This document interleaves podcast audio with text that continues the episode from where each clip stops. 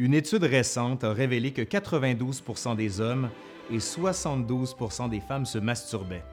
À défaut d'être tabou, le sujet est relativement peu abordé dans les conversations, signe que, même si cette pratique est jugée positive par les personnes qui s'y adonnent, elle reste parfois difficile à évoquer, en particulier dans le couple. Si le 18e siècle apparaît incontestablement comme le temps de la médicalisation du corps, la masturbation demeure assez largement condamnée mais de moins en moins pour des raisons théologiques. Aujourd'hui, à l'Histoire nous le dira, en collaboration avec le blog Écho des Lumières, on parle d'onanisme, ou plutôt de masturbation à l'époque des Lumières.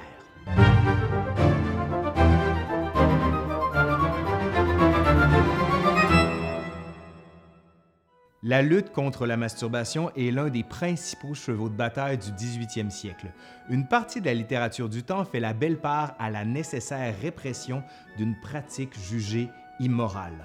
En 1710, le docteur Becker publie à Londres Onan ou le péché affreux d'onanisme, ouvrant de la sorte un siècle où paraîtront 73 ouvrages sur le sujet, sous forme de brochures, livres ou articles. Un demi-siècle après, en 1760, Dutoit-Mombrini fait paraître à Lausanne un ouvrage intitulé De l'onanisme au discours philosophique et moral sur la luxure artificielle et tous les crimes relatifs. Les années 1760 semblent ainsi marquer une inflexion majeure dans la réflexion sur la masturbation, car avant cette période, peu de publications sont consacrées à la question. Un cran est franchi avec la parution de L'onanisme, rédigé par le médecin Samuel Auguste Tissot, une dissertation qui devient un véritable best-seller médical, faisant l'objet de 13 rééditions jusqu'en 1813 et de traductions en anglais et en italien. Avec Tissot, le discours se départit progressivement de toute considération théologique pour embrasser une perspective médicale. Le péché de l'onanisme n'étant plus un péché contre Dieu, mais contre l'ordre naturel.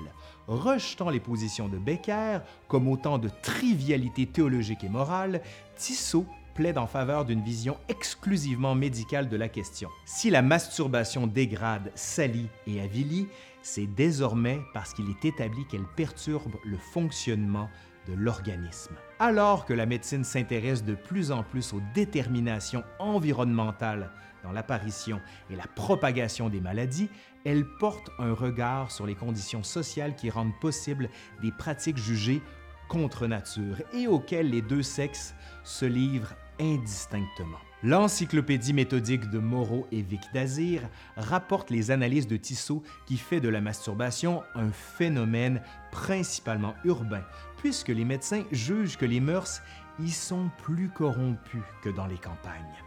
Ainsi, l'onanisme n'est-il pas le propre de cette jeunesse, de cette adolescence dépravée et oisive? Car la masturbation a bel et bien des racines sociales. Les topographies médicales, à l'instar de celle de Chambéry en 1787, s'alarmant du fait que cette pratique se répand d'autant plus facilement que les jeunes s'entassent dans des pensions encombrées. Ainsi, cette dernière occasionnerait, selon Tissot, une altération totale du fonctionnement de l'estomac, caractérisée par une perte d'appétit, des appétits irréguliers, des douleurs lancinantes durant la digestion, ou encore des vomissements. Mais ce n'est pas tout.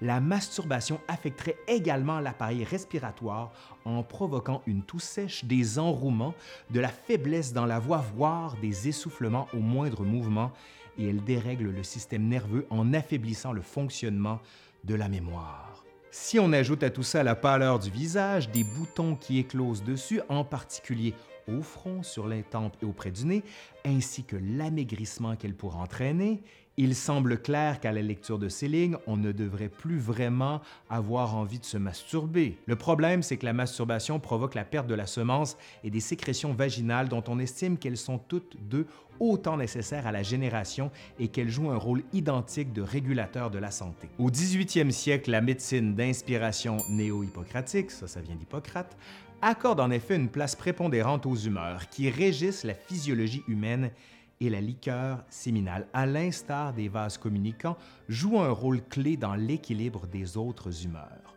On estime même qu'elles entretiennent des liens certes difficiles à définir avec certaines parties du corps comme les yeux et le cerveau. Les implications de ce réquisitoire contre l'onanisme sont évidemment philosophiques, car contrairement à l'exercice répété du coït, la masturbation place les individus sous l'empire des passions et du désir, dans lequel il n'est plus de limite ni de pouvoir de la volonté. Quoique Jacques-Louis Moreau partage largement la vision de Tissot sur ce crime antisocial, à perdre son sang-froid lorsqu'il n'est pas activement combattu, il se montre en revanche plus dubitatif sur les dangers sanitaires réels de l'onanisme, estimant que cette habitude détestable n'est point aussi meurtrière qu'il l'assure. D'une part, beaucoup d'individus pratiquant la masturbation pendant plusieurs années sans qu'elle modifiât réellement leur état de santé, et d'autre part, les symptômes précédemment évoqués par Tissot pouvaient correspondre à d'autres maladies. L'encyclopédie méthodique reconnaît cependant que ces petits plaisirs personnels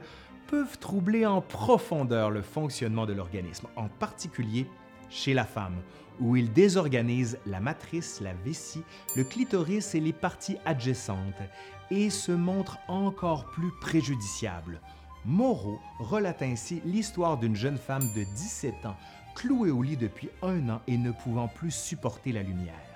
Des douleurs à la vessie et un arrêt des urines avaient nécessité son intervention ainsi que celle d'un chirurgien. Et quelle ne fut pas leur surprise lorsqu'ils découvrirent dans le corps de la patiente des morceaux de tuyaux de pipe blanche ou encore le fragment d'un manche d'une cafetière long de 3 pouces, manifestement utilisé en guise de sextoys.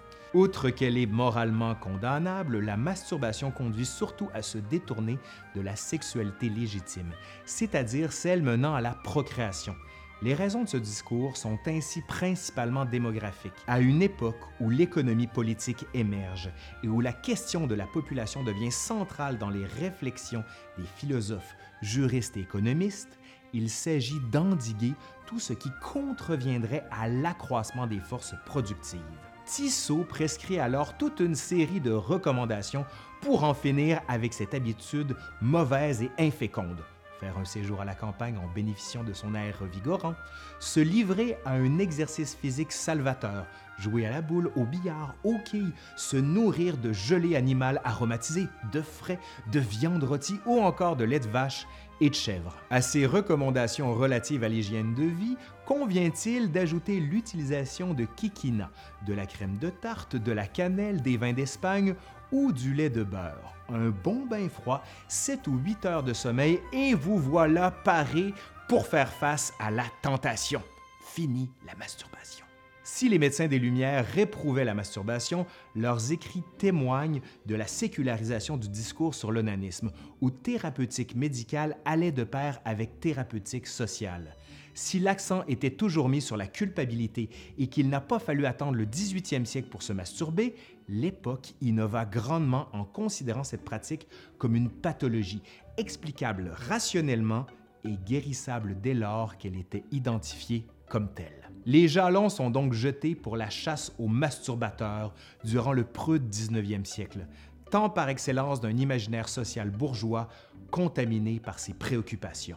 Allez, c'est fini pour aujourd'hui. Je suis Laurent Turcot de l'Histoire nous le dira. Si vous avez aimé cette capsule, ben abonnez-vous à la chaîne.